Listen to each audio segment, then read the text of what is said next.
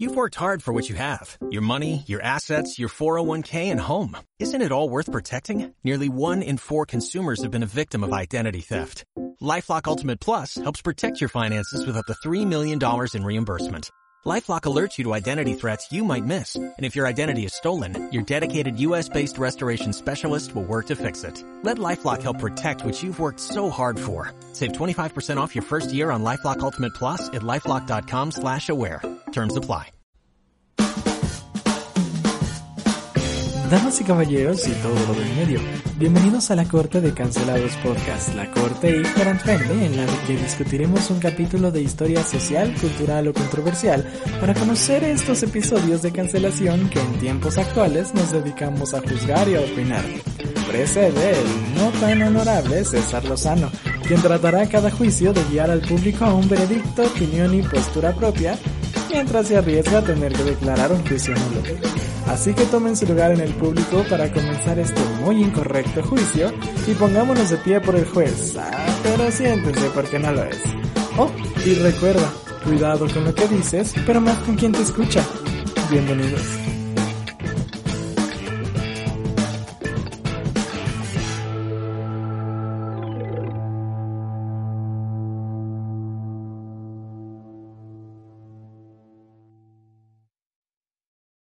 Amigos, damas y caballeros, muchas gracias por acompañarme en esta bella, bella, muy, muy bella tarde de jueves.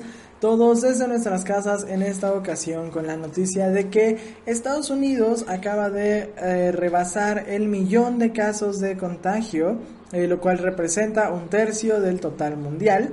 Es el país con más eh, contagios y el país con más contagios que le sigue a Estados Unidos es España, con alrededor de 232 mil casos, así que por favor sigan las medidas de prevención y de cuidado que están dando el gobierno y la Secretaría de Salud para que pues no lleguemos a una situación similar a la de estos países. Eh, nuestro país tiene registrado hasta el día martes 28 de abril, antes de grabar este episodio, cerca de 17 mil casos confirmados, casos positivos confirmados y un estimado de aproximadamente 56 mil Em, y se espera que durante las próximas semanas lleguemos a la etapa de mayor número de contagios, por lo que eh, por favor pues sigan las indicaciones y de las cuales pues principal, la principal es quedarnos en nuestras casas, ¿no? Eh, y también recuerde que eh, cuando decimos quedarnos en nuestras casas, eso tampoco implica que usted pueda ir a hacer fiestas, visitar familia, visitar amigos, tampoco que usted puede salir a hacer este tipo de situaciones. Eh, no, que resguárdense en su casa lo mayor posible. De nuevo, sabemos que hay gente que no lo puede hacer, pero pues hay que tratar de mantenernos en eh, distanciamiento, en resguardo lo más posible. Eh, de cualquier forma, como en los últimos episodios, en la caja de descripción de este video estarán los enlaces con la información pertinente de la Organización Mundial de la Salud y la de la Secretaría de Salud del Gobierno de México, por si usted pues quiere seguirse manteniendo informado en lo que está pasando en el mundo, en lo que está pasando en la nación y pues estar como al día con las noticias. Eh, pero bueno, dejemos a un lado por el momento esta situación y pasemos a lo que nos acongoja, a lo que nos reúne aquí el día de hoy. Y pues como usted ya lo pudo haber visto, el día de hoy es un episodio muy especial ya que es nuestro segundo juicio. Usted recordará el primer juicio que tuvimos con eh, Valeria Aranzueta, y estuvimos hablando un ratito sobre Bad Bunny y sobre el polémico video de Yo Perreo Sola, ¿no? Pero en esta ocasión vamos a hablar sobre un tema incluso a lo mejor un poquito más polémico, podría yo decir, eh, un tema del cual se ha hablado durante muchos años y que sigue sorprendiéndonos y es el caso que rodea a quien es considerado como el mayor, el artista con mayor éxito de todos los tiempos, con 11 álbumes, con más de 60 premios y con casi 100 nominaciones, el hombre que nos dejó éxitos como Billie Jean, Smooth Criminal y Thriller y además el famoso, el tan famoso Moonwalk. Y es en esta ocasión a quien vamos a hablar y a enjuiciar es a Michael Jackson. Y por ser un gran tema también requiere de un gran o de un largo episodio, así que pues por primera vez vamos a dividir este tema en dos partes o en dos episodios. Eh, pero así como en el primer juicio, yo no puedo ser juez, jurado y verdugo solito aquí en los juicios en este tipo de episodios, así que estoy acompañado, el día de hoy me acompaña de manera remota, en esta ocasión no por una videollamada, sino por una llamada normal, por un enlace telefónico al otro lado del mundo, porque pues hay que quedarnos en casa y hay que mantener nuestra sana distancia, hay que eh, hacerle caso a su sana distancia. Está conmigo una gran amiga, Alma Meléndez. ¿Cómo estás, Alma? Hola, amigo, muy bien. ¿Cómo estás tú? Igual, muy bien. Muchas gracias por acompañarme, Almita, por, por llamada, no por videollamada, pero por llamada. Muchas gracias por invitarme. Pues, Alma, antes de que comencemos, ¿conoces algo sobre el tema de Michael Jackson? O sea, sobre como él en general. Eh, realmente no, o sea, de Michael Jackson conozco algunas canciones, ni siquiera conozco, o sea, conozco como tres o cuatro, y sobre él como persona en sí, no, la verdad no sé casi nada. Pues mira, aquí estamos para aprender y para, para el chisme. Principalmente los juicios son como el chisme, ¿no? El chisme que nos encanta a todos. Ok. Entonces pues llegó el momento de comenzar con nuestro tema y para esto hay que pasar a la primera sección o a la primera parte del juicio que nuevamente cabe resaltar que ni Alma ni yo sabemos sobre, no sabemos de memoria el Código Penal Federal, lo único que conozco de leyes es lo que he aprendido viendo la ley y el orden a, a través de los años, Así que pues no se enojen si no seguimos un proceso judicial en forma en este capítulo, ¿no? Y para comenzar es hora de entrar a los alegatos de apertura.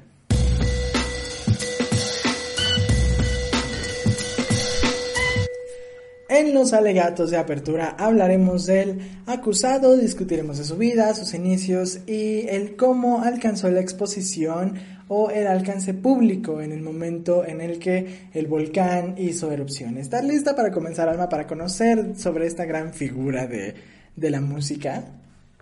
Lista. Pues muy bien. Eh, pues Michael Jackson, ¿quién era Michael Jackson?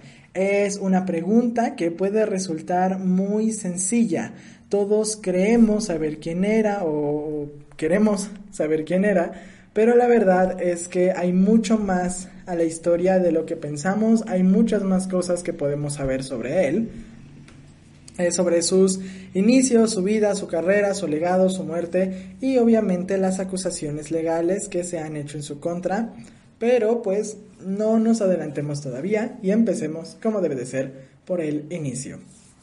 Nacido el 29 de agosto de 1958 en Gary, Indiana, en Estados Unidos, Michael Joseph Jackson, o Jacko, como le decían de cariño, fue el séptimo de los nueve hijos de Joseph y Catherine Jackson. Eh, su niñez en Gary, sin embargo, fue difícil, por no decir pues traumática, eh, ya que sufrió los continuos maltratos de su padre, hecho que determinó su inestable y autoexigente personalidad y que aparte explica hasta cierto punto su ambiguo apego a la infancia. Aquí cabe resaltar que Michael no fue el pionero o el primero como artista y como cantante en su familia, eh, sino al contrario, nació en una familia de futuros artistas, entre sus hermanos más exitosos se encuentran Janet Jackson, que de acuerdo con Billboard es una de las 10 artistas con mayores ventas en la música contemporánea, la Toya Jackson, la hermana medianamente famosa y muy controversial por sus portadas en Playboy en 1989 y en 1991, y Randy Jackson, creador de Columbia Records y juez en American Idol y en X Factor y todos sus hermanos incursionaron en la música en algún momento, pero ninguno de ellos tuvo la fama o el alcance de Michael y pues prácticamente tuvieron que vivir o hacerse famosos bajo su sombra. Eh, comenzó su carrera con tan solo 8 años junto a sus hermanos en los Jackson 5, que originalmente se llamaba The Jackson Brothers, nombre que cambiaron cuando el pequeño Jacko se unió el grupo, al grupo familiar, eh, que en el cual en uno u otro momento formaron parte todos los hijos varones de la familia Jackson, en donde sus excelentes actitudes de baile y el canto lo convirtieron muy pronto en el líder y vocalista de la banda familiar, con quienes lanzó temas como I Want You Back o ABC.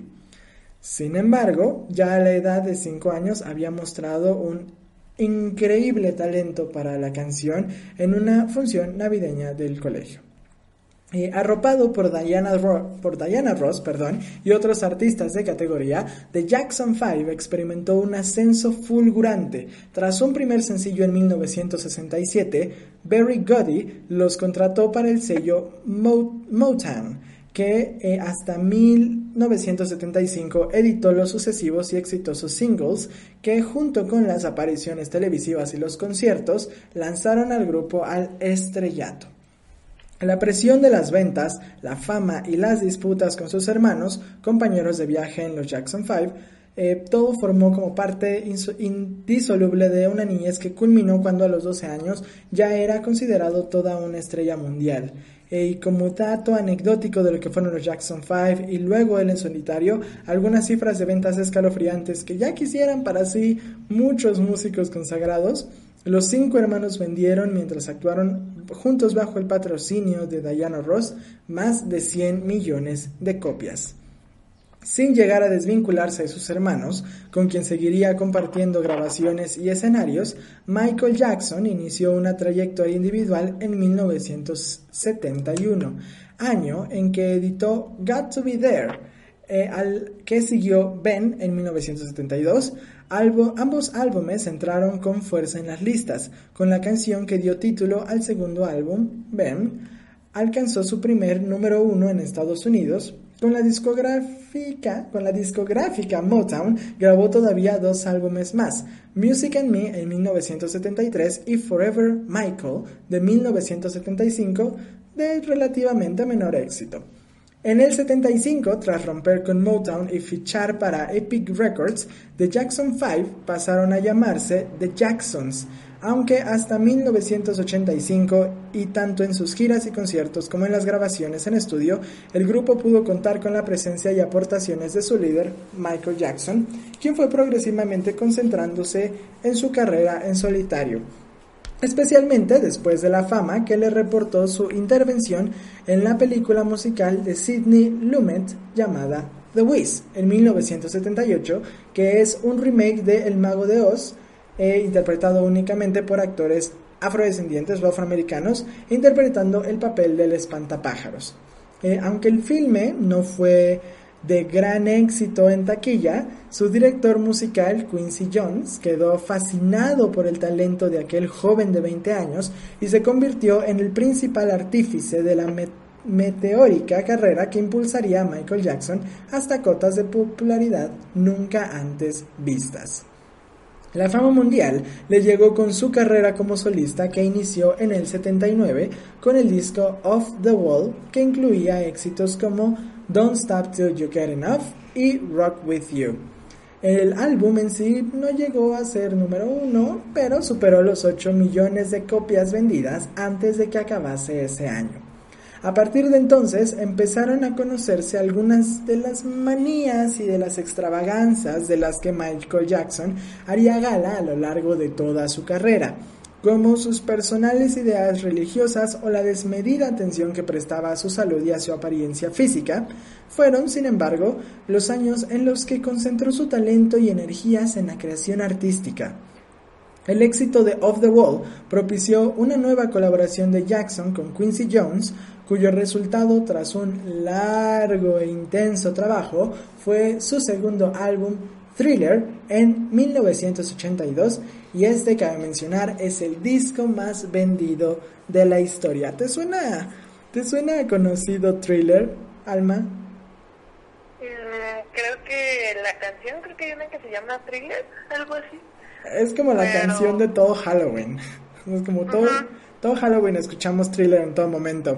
Pues Michael Jackson demostró su instinto comercial al idear la creación justamente de un video para potenciar la canción que daba título al álbum, Thriller, y que todavía no había aparecido en forma de single. Para su dirección contrató a John Landis y lo produjo en gran parte pagándolo de su propio bolsillo, ya que la discográfica no creía que la inversión pues fuese necesaria. Los responsables de la compañía opinaban muy equivocadamente que el disco estaba ya en su límite de ventas, pero la aparición del video de thriller con sus novedosos efectos especiales y su elaborada discografía sacudió las estructuras habituales del mercado de la música. Cabe recordar que pues este video de thriller es el video en el que inician viendo una película en el cine, que habla sobre el hombre lobo, luego salen y es como toda la explosión de zombies en todos lados, lo cual pues es algo espectacular para sus tiempos. Es una es un videoclip de 14 minutos aproximadamente con, que parecía como short film, o sea, parecía un cortometraje. ¿Lo llegaste a ver? Sí, bueno, creo que lo vi una vez, hace varios años, pero a mi papá le gusta mucho Michael Jackson. Eh, es, es un muy buen video. Eh, el álbum se disparó hasta los 40 millones de copias, doblando casi las ventas anteriores al video. Eh, el propio video en formato doméstico alcanzó también ventas millonarias, dejando de ser un mero instrumento de promoción del álbum para convertirse en un negocio en sí mismo. Tras recibir ocho premios Grammys por Thriller, todavía acompañó Michael Jackson a sus hermanos en los conciertos promocionales del penúltimo álbum de la banda, Victory, en 1984, así como en la gira final de The Jacksons en 1985, patrocinada por una importante marca de refrescos, Pepsi, en donde sufrió un terrible accidente mientras ensayaba, ya que se produjo un incendio por el cual sufrió quemaduras de segundo grado en el cuero cabelludo, en la cabeza, por lo cual requirió cirugía plástica y es con los medicamentos que le recetan en este momento a partir de este accidente en específico con los que el abogado de la familia Jackson, Brian Oxman, asegura que inicia la adicción de Michael Jackson por los analgésicos. Y sobre este accidente también hay un video, o sea, no es algo que haya como nada más sucedido y que nadie sepa de esto o que se llegó a saber por medios, sino que hay un video en internet de este ensayo del momento en el que su, su cabello se, se prende en fuego. ¿Has llegado a ver ese video, Alma? No, la verdad no sabía. Pues, ajá, o sea, sí, lo ves, está él como muy tranquilo bailando en, en, el escenario como con humo alrededor y de momento fumo, o sea, de la nada su, su cabeza empieza a arder y pues toda la gente como que va y se le junta y, y le trata de apagar como, como el fuego. Eh, su, sus posteriores trabajos, que son Bad en 1987, Dangerous en el 91 y History en el 95, también alcanzaron ventas millonarias en todo el mundo. Siete de sus nueve, de sus nueve canciones se, auparon como sencillos en las listas tanto americanas como británicas, y dos de sus temas, Billie Jean y Beat acompañados de atractivos videos, llegaron a ocupar sucesivamente el primer lugar en el ranking de ventas de Estados Unidos. Sin embargo, no todo iba por el camino que el artista anhelaba. A pesar de las ventas de sus discos subían, que subían como la espuma, eh, y de que había sido capaz de elevar los videos musicales a la categoría de arte, todavía no había todavía había una puerta que seguía cerrada, y esta puerta era la MTV. El prematuro canal de videos musicales que comenzaba a despuntar en la televisión americana no quería saber absolutamente nada de él. La cadena no parecía estar dispuesta a incluir en su programación los videoclips del artista, al parecer por una condición racial. Eh, fue entonces cuando el presidente de CBS Records, Walter Chetnikov, que espero estar pronunciando ese apellido bien, comenzó a presionar a los dirigentes de la MTV amenazándolos con no darles ningún video de los artistas que se presentaban en su sello hasta que no emitieran los videos de Michael Jackson. Jetnikov logró entonces poner al canal de televisión contra las cuerdas, quien se vio pues obviamente obligado a acceder. Billie Jean fue el primer video de Michael Jackson que emitió la MTV convirtiendo al cantante en el primer artista negro en aparecer en la emisión de la cadena. Cuando la MTV retransmitió entonces el video musical de Thriller en 1983, todas las previsiones se vieron desbordadas. Fue tal el éxito que tuvo en ese momento que la MTV tuvo que retransmitirlo otras dos veces durante esa hora para pues poder saciar las demandas del público. Eh, y es a partir de aquí que Michael Jackson comienza su ascenso al Olimpo de la música. Al año siguiente publicó su autobiografía Moonwalk en 1988 y protagonizó Moonwalker en el mismo año, filme articulado sobre una sucesión de números musicales con estética de videoclip y de esta época data la adquisición de la finca californiana que mandó construir en su fantástica residencia, el célebre rancho bautizado como Neverland o en español Nunca Jamás, como la isla de Peter Pan en la que los niños no crecen. Una gran mansión rodeada por un parque de atracciones, un zoológico y un cine. ¿Has llegado a ver esta, esta mansión o este lugar, Alma? No, la verdad no, no sabía nada de eso. Es una cosa impresionante, es un rancho, es, una, es un lugar gigante, aquí lo dices, una finca, tenía un parque de atracciones, un zoológico y un cine. O sea, era como el, gran paraíso. Y de hecho hay un documental que es eh, La vida, muerte y legado de Michael Jackson, en el que hablan sobre esto y dicen que es una fantasía enorme para los niños. O sea, que construyó como el mundo de fantasía que los niños querían, pero que al mismo tiempo era como la fantasía que a él le hubiera gustado vivir de niño. Así me imagino, o sea y tenía un mono de mascota. O sea, te puedes imaginar eso, tenía un, monito de mascota.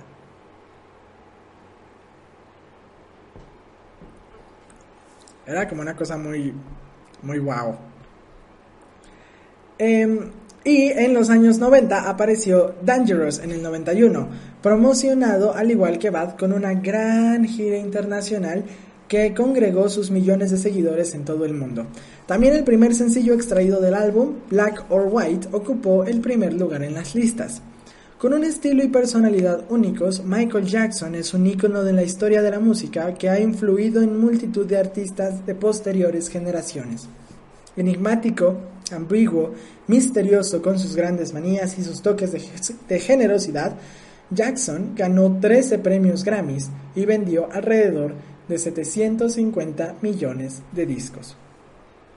También destacó por su labor solidaria, ayudando a multitud de causas benéficas a través de su fundación, sobre todo aquellas relacionadas con la infancia. Eh, de hecho, el rancho Neverland siempre estaba lleno de niños que estaban pues en situaciones un tanto precarias, en situaciones difíciles de todo el mundo. O sea, era un lugar donde él se dedicaba también a apoyar a los niños que estaban en este tipo de situaciones. La fama le trajo la adoración del público y su estilo, siempre original y rompedor, eh, que pues llegó hasta cierto punto a obsesionarse con la cirugía estética, marcó tendencia mientras que Neverland, su enorme rancho, se convertía en símbolo y lugar de peregrinación de sus fieles fans, al igual que Graceland lo fue para los seguidores de Elvis Presley pero más que su vida profesional de los años 90 era su vida personal la que acaparaba los titulares debido precisamente a su excéntrico estilo de vida. Y su figura se vio envuelta en el escándalo tras ser acusado de abusos a menores en 1993, por la que no fue juzgado debido a falta de pruebas y también mediante un acuerdo extrajudicial. Muchos años después, ya fallecido Michael Jackson, se dice que la presunta víctima de los abusos confesaría que, bajo la presión de su padre, había formulado acusaciones falsas para obtener algún tipo de indemnización. Todo ello lo llevó a la suspensión de algunos conciertos y a un retiro que solo abandonó para divulgar su relación con la cantante Lisa Marie Presley, hija única de Elvis Presley, con quien se casó en secreto en la República Dominicana en 1993. ¿Cómo lo ves, Armita? Pues realmente no sabía nada de esto hasta ahorita. Eh, pues creo que es complicado. O sea, por el hecho de ser artista, bueno, creo que tu vida siempre está bajo millones de juicios de millones de personas con opiniones muy distintas. Y o sea hasta cierto punto he escuchado que muchos chismes así se crean pues simplemente para dar más fama. Pero o sea esto que me estás contando realmente no creo que no creo que sea tan falso. O sea no creo que sea falso Sí, no, no lo creo, no, suena, suena creíble. Pero imagínate, qué, qué buen método, ¿no? O sea, es como te escapas a la República Dominicana y te vas a casar así como bien, bien X, así como si en algún momento tú dijeras, ay, ¿sabes qué? Yo, Alma, ya me cansé de todos, me voy a, déjame, me voy tantito y me caso en algún otro lugar. Pues, pues no sé, a ver, cuéntame más. Pues precisamente como lo mencionabas, este enlace hizo que la opinión pública se dividiera en dos. Eh, aquellos, la de aquellos que veían en la unión una maniobra publicitaria para eh, tratar o lograr que Michael volviera a ser la estrella que siempre había sido, y la de sus seguidores que encontraron en este matrimonio una bonita historia de amor que enlazaba al rey del pop con el rey del rock, a Elvis Presley con Michael Jackson. Eh, cualquiera que fuera el motivo de su matrimonio, este pues no duró mucho. La pareja rompió dos años después en términos amistosos y en 1997 el cantante se volvería a casar, esta ocasión con la enfermera Deborah Jane Rove, con quien tuvo a sus dos hijos mayores. Michael Joseph Jackson Jr., también llamado Prince, que no es el Prince que todos conocemos, es un Prince aparte, y Paris Michael Catherine Jackson. Eh, pero se divorciaron en 1999 y Deborah le otorgó a Jackson la custodia total de los niños. Y después de seis años de silencio, sí, exceptuamos el álbum de remezclas Blood on the Dance Floor, History in the Mix del 97, el sello discográfico Sony Music anunció el lanzamiento mundial de Invincible en 2001, el nuevo trabajo del rey del pop, Pese a que el enfrentamiento y posterior ruptura del cantante con Sony Music limitó su promoción, las copias vendidas siguieron contándose en millones. Su tercer hijo, Prince Michael Jackson II, o dos, nació en el 2002 sin que el artista revelase la identidad de la madre del niño, que sigue siendo un misterio hasta este momento. O sea, no sabemos quién es la mamá del chamaco. Eh, pero, aunque llegó a decirse que había utilizado a una madre de alquiler. Eh, hijo con el cual también generaría una gran polémica y no por la identidad de la madre, sino por su presentación al público. Pocas horas después de haber llegado a Alemania, donde Michael recibiría el premio Bambi entregado por la editorial Burda a su trayectoria artística, Michael causó una auténtica conmoción con su actitud. Aunque el cantante había estado un poco más extrovertido y cercano que nunca con los fans que se acercaron hasta las puertas del Hotel Athlon de Berlín, llegó con gafas de sol, labios pintados, sin mascarilla ni guantes, hasta este lugar donde se alojaba, y tras subir la habitación se asomó al balcón con el más pequeño de sus tres hijos, eh, de apenas un año, y lo balanceó durante unos segundos por encima de la barandilla para que los seguidores pudieran verlo aunque pues le tapó la cara con un pañuelo blanco. Después volvió a meter al pequeño a la habitación, tiró el pañuelo por el balcón por el cual se pelearon algunos de los presentes y tapó su propio rostro con una cortina mientras hacía un gesto de victoria. Evento del cual también hay un video en internet por si quieren verlo.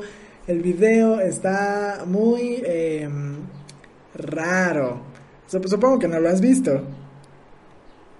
Yo eh, vi una foto, he visto varias fotos que luego salen en memes de Michael con un bebé colgando por una ventana. Ana, es, es justamente eso. Hay un video donde él, es, precisamente lo que pasa. Él agarra el bebecito, como que lo inclina un poquito hacia el balcón, pero como que se le resbala y ya lo, ya lo jala hacia atrás para, pues para que no se le caiga el niño, ¿no? Y, em, pero ahora ya sé eh, qué están pensando, ¿no? Y es, César, a ver, ya nos contaste mucho de su vida, ya nos contaste mucho de que si se le cayó el bebé, de que si se casó en República Dominicana, de que si esto, de que si el otro, pero te está faltando un detalle muy importante, su piel. No podemos olvidar el drástico color de piel eh, y están en lo correcto es momento de hablar sobre el color de su piel. Sí lo has notado, ¿no, Alma? Digo. Sí, sí, eso es bastante obvio. Es este cambio de una tez muy oscura a una tez muy eh, blanca. Y hay muchas teorías y especulaciones acerca de la decisión de Jackson de someterse a un tratamiento para hacer este cambio, cambio que por cierto empezó desde 1980 eh, y hay quienes dicen que era una obsesión con su apariencia, que esta teoría pues a lo mejor puede ser reforzada un poquito con las evidentes em, operaciones o cirugías que se hizo a sus pómulos y a su nariz. Eh, pero también eh, hay gente que dice que en gran parte pudo haber sido por el deseo de separarse del resto de su familia y de su tiempo en los Jackson 5 e incluso se dice que pudo haber sido por buscar una mayor fama que como lo veíamos en el caso de la MTV era más sencillo alcanzar esta fama como un hombre blanco en contrario a un hombre afroamericano. Eh, sin embargo, en ninguna de estas es, cierta. No todas estas son meras especulaciones y son meras eh, teorías de lo que estaba pasando. Eh, la periodista británica Shannon Carpenter, quien estuviera en el hospital cuando Jackson falleció y quien después ayudó a realizar un documental sobre el artista, nos deja saber la verdad en un reportaje. ¿Y cuál era esta? El cantante tenía vitíligo. Michael Jackson tenía vitíligo. Eh, y de acuerdo con sus propias palabras, en palabras de Sharon Carpenter, Jackson quería decir al mundo que tenía vitíligo. Esta es la causa de que se blanqueara la piel, porque la tenía cubierta de manchas. Nadie lo quiso creer, pero la autopsia reveló que sufría de vitíligo. Era desgarrador, tan desgarrador. El vitíligo, cabe mencionar, es una, es una enfermedad de la piel de carácter autoinmune. Las personas afectadas por esta dolencia suelen tener áreas depigmentadas que aparecen en la piel debido a la pérdida de melanocitos, células responsables de la pigmentación. Por lo cual, Michael tomó la decisión de someterse a un tratamiento para aclarar su piel, al menos en los lugares más visibles, para evitar que el público lo viera de esa forma. Eh, ¿Cómo ves, Alma? Este, pues se supone que la enfermedad, o sea, le afectaba de alguna otra forma aparte de la física. No, en, este momento no, o sea, únicamente era como esta cuestión de la decoloración de la piel, o sea que había partecitas que tenía eh, manchas más blanquescas porque perdía esta célula que son los melanocitos que hacía que perdiera la pigmentación. Pero entonces él dijo, ¿saben qué? Yo mejor que la gente no me vea así, mejor vámonos a blanco de una vez todo y ya. Pues yo creo, o sea, creo mucho en que la gente debe hacer lo que los haga feliz y sentirse bien con ellos mismos, pero también siento que, o sea, tienes que aceptarte, o sea, es como una línea muy delgada entre la aceptación y entre hacer algo tan radical con tu cuerpo, o sea, hasta qué punto está bien cambiarte físicamente para sentirte bien contigo mismo, pero también es, o sea, hacerlo por ti, o sea, no por lo que los demás vayan a pensar o decir, o sea, porque tú te sientes cómodo así o porque a ti te agrada esa, te agrada ese cambio en ti.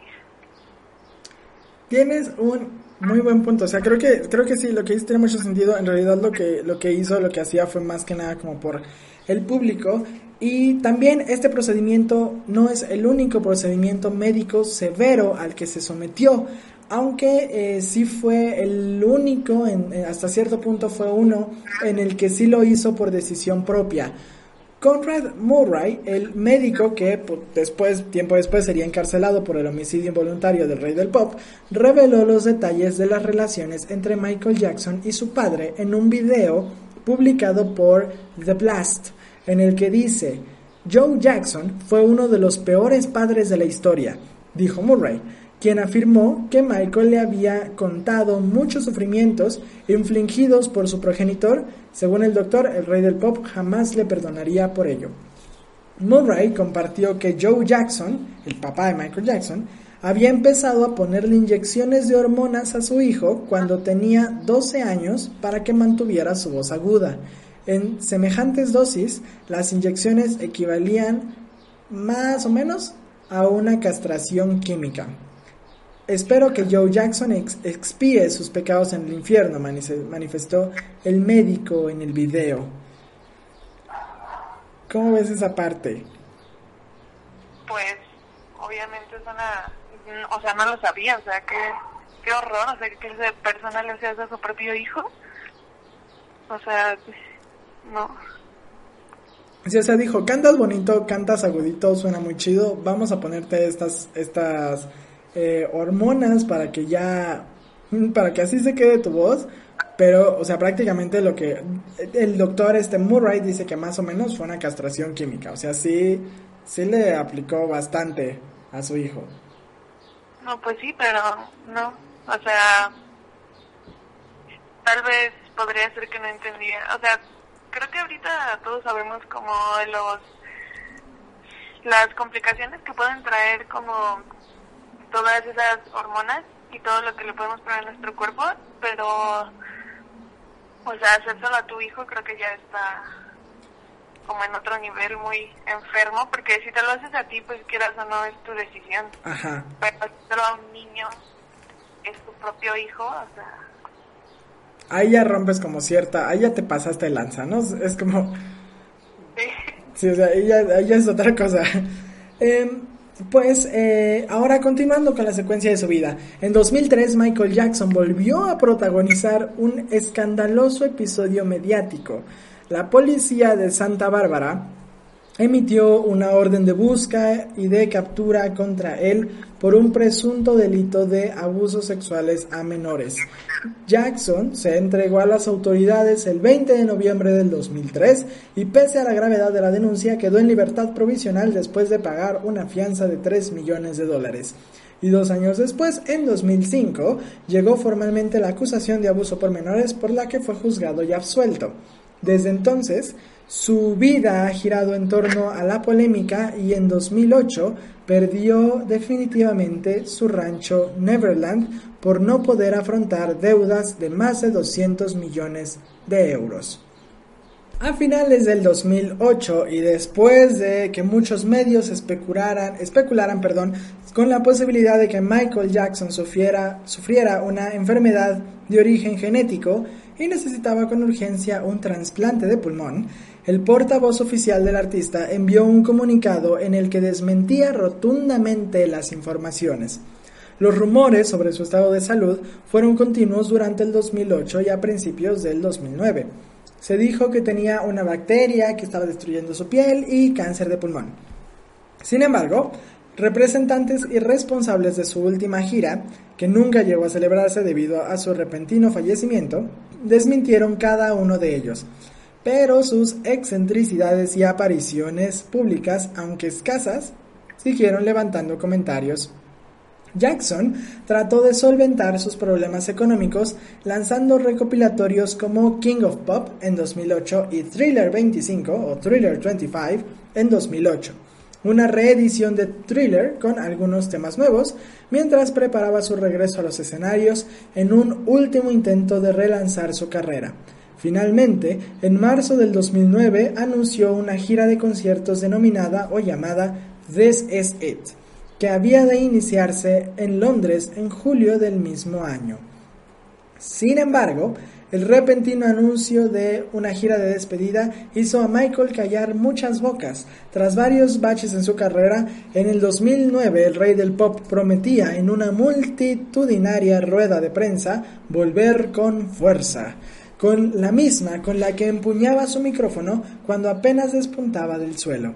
Michael anunció que estaba preparando una gira de cerca de 50 conciertos en el O2 Arena de Londres, donde pensaba despedirse por lo alto de los escenarios tocando las canciones que querían sus fans.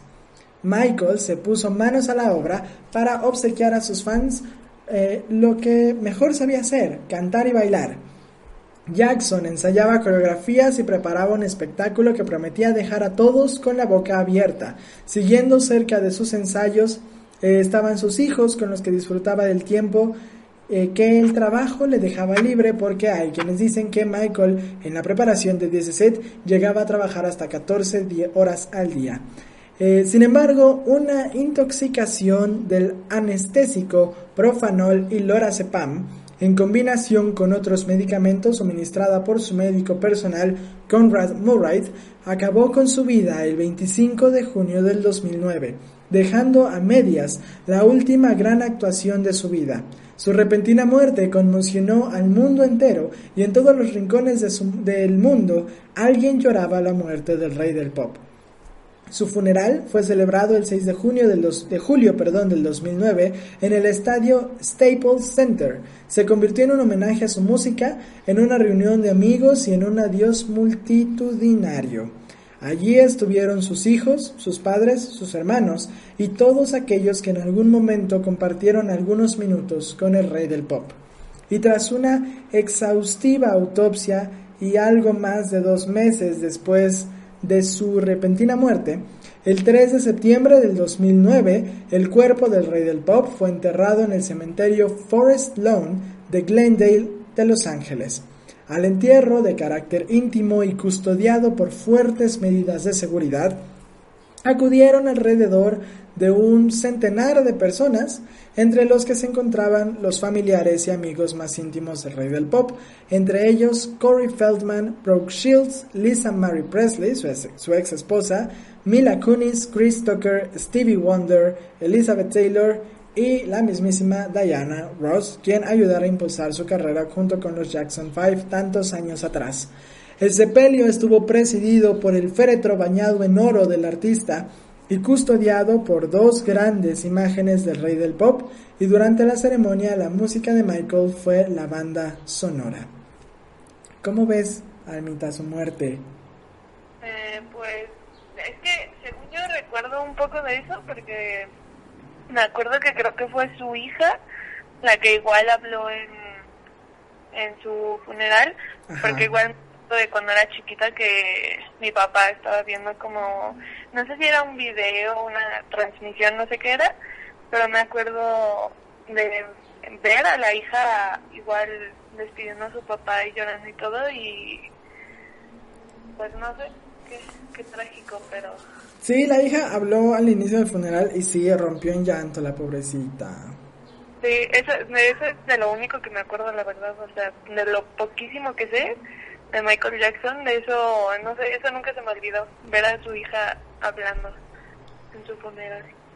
Aquí yo me acuerdo muy bien, a mí no me tocó ver como la transmisión o ver estos videos hasta ahorita que estaba investigando justamente todo esto, y, pero de lo que sí me acuerdo es que aquí en México, no me acuerdo si fue en El Ángel, pero en algún lugar de la ciudad, se reunieron como un montón de, de, fans de Michael Jackson y se pusieron a cantar y a bailar y dejaron flores y veladoras y un montón de cosas. Así como si hubiera ganado un partido de la selección, una cosa así, pero para Michael Jackson. Y fue como todo, toda esta cosa enorme que hicieron también aquí en México los fans. O sea, no fue ningún evento oficial, sino que fueron como los fans. Eh, ahora, la polémica de su repentina muerte no acabaría allí sino que casi dos años después del controvertido fallecimiento del cantante, el doctor Conrad Murray se sentaría en el banquillo para hacer frente a la acusación de homicidio involuntario por su presunta responsabilidad en el repentino final de la vida de Jackson. En una dura lectura de sentencia en la que se le acusó de no sentir arrepentimiento y ser un peligro para sus pacientes, el juez de la Corte Superior de California, Michael Pastor, condenó al doctor Conrad Murray culpable del homicidio involuntario de Michael Jackson, a la pena máxima contemplada por la ley, que son cuatro años de prisión, y le dijo, es usted una deshonra para la profesión médica. Fue así como el jurado dictaminó que Murray era culpable después de seis semanas de juicio y consideró que había suficientes pruebas de que el médico había actuado con negligencia y mala fe al emplear un poderoso anestésico intravenoso, el, propofol, eh, para inducir el sueño en el cantante en reiteradas ocasiones. El equipo legal que representaba a Murray trató de demostrar que el cantante era adicto a esta sustancia y que él mismo se le inyectaba a escondidas. Pero de nada, nada de esto sirvió ante la decisión del jurado y el doctor fue condenado por homicidio involuntario y pasó únicamente dos años en prisión. Eh, y es aquí, es en este momento en donde en teoría termina la vida del famoso y exitoso cantante con una muerte repentina por negligencia médica a los 50 años. ¿Qué te parece, Alma? Pues, por ejemplo, realmente de su vida no conozco a nadie, dejando de lado ahorita un poco eso y todos los escándalos, pues creo que sí fue algo, bueno, por ejemplo, a mi papá que te digo que le gusta, pues sí dice que, que se murió muy joven y que todavía tenía mucho que dar porque realmente su música, de lo poco que conozco a mí sí me gusta. Y pues yo creo que pues sí todavía tenía como mucho que aportar a la escena musical. O sea, ya en cuanto a su vida privada y de todo lo que se le acusa, pues ya es como otra cosa, ¿no? O sea, podría cambiar la opinión de que tal vez fue mejor que, que ya no esté aquí como para dañar a más personas, pero o sea, hablando simplemente de la escena musical, pues sí creo que fue muy joven. O sea, para cualquier persona yo creo que 50 años es muy joven para morir. O sea, ya no eres un joven ni nada, pero aún así siento que queda mucho por vivir, aunque tenga 50 años.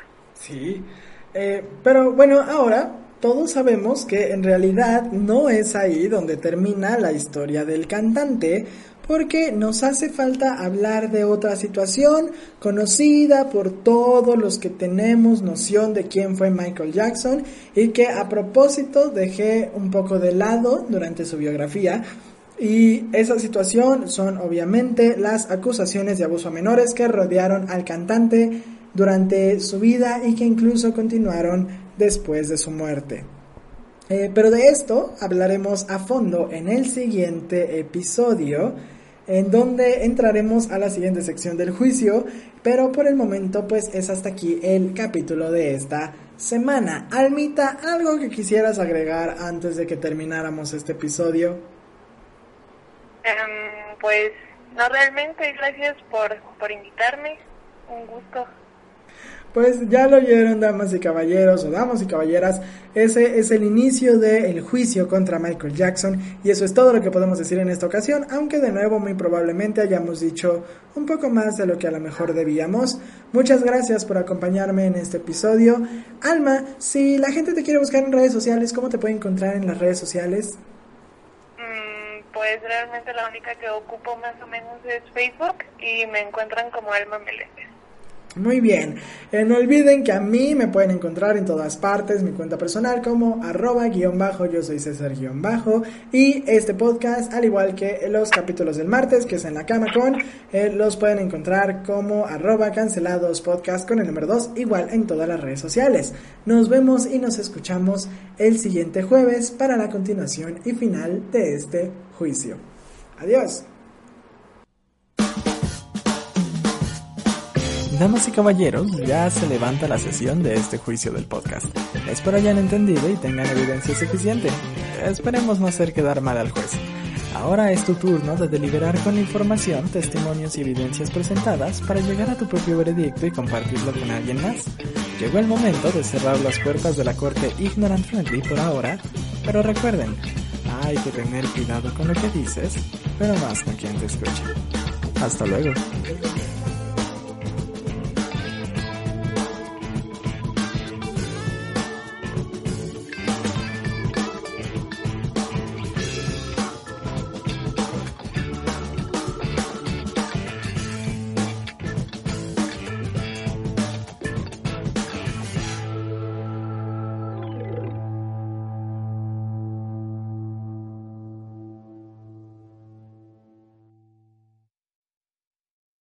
You've worked hard for what you have your money, your assets, your 401k, and home. Isn't it all worth protecting? Nearly one in four consumers have been a victim of identity theft. Lifelock Ultimate Plus helps protect your finances with up to $3 million in reimbursement. LifeLock alerts you to identity threats you might miss. And if your identity is stolen, your dedicated US-based restoration specialist will work to fix it. Let LifeLock help protect what you've worked so hard for. Save 25% off your first year on LifeLock Ultimate Plus at LifeLock.com slash aware. Terms apply.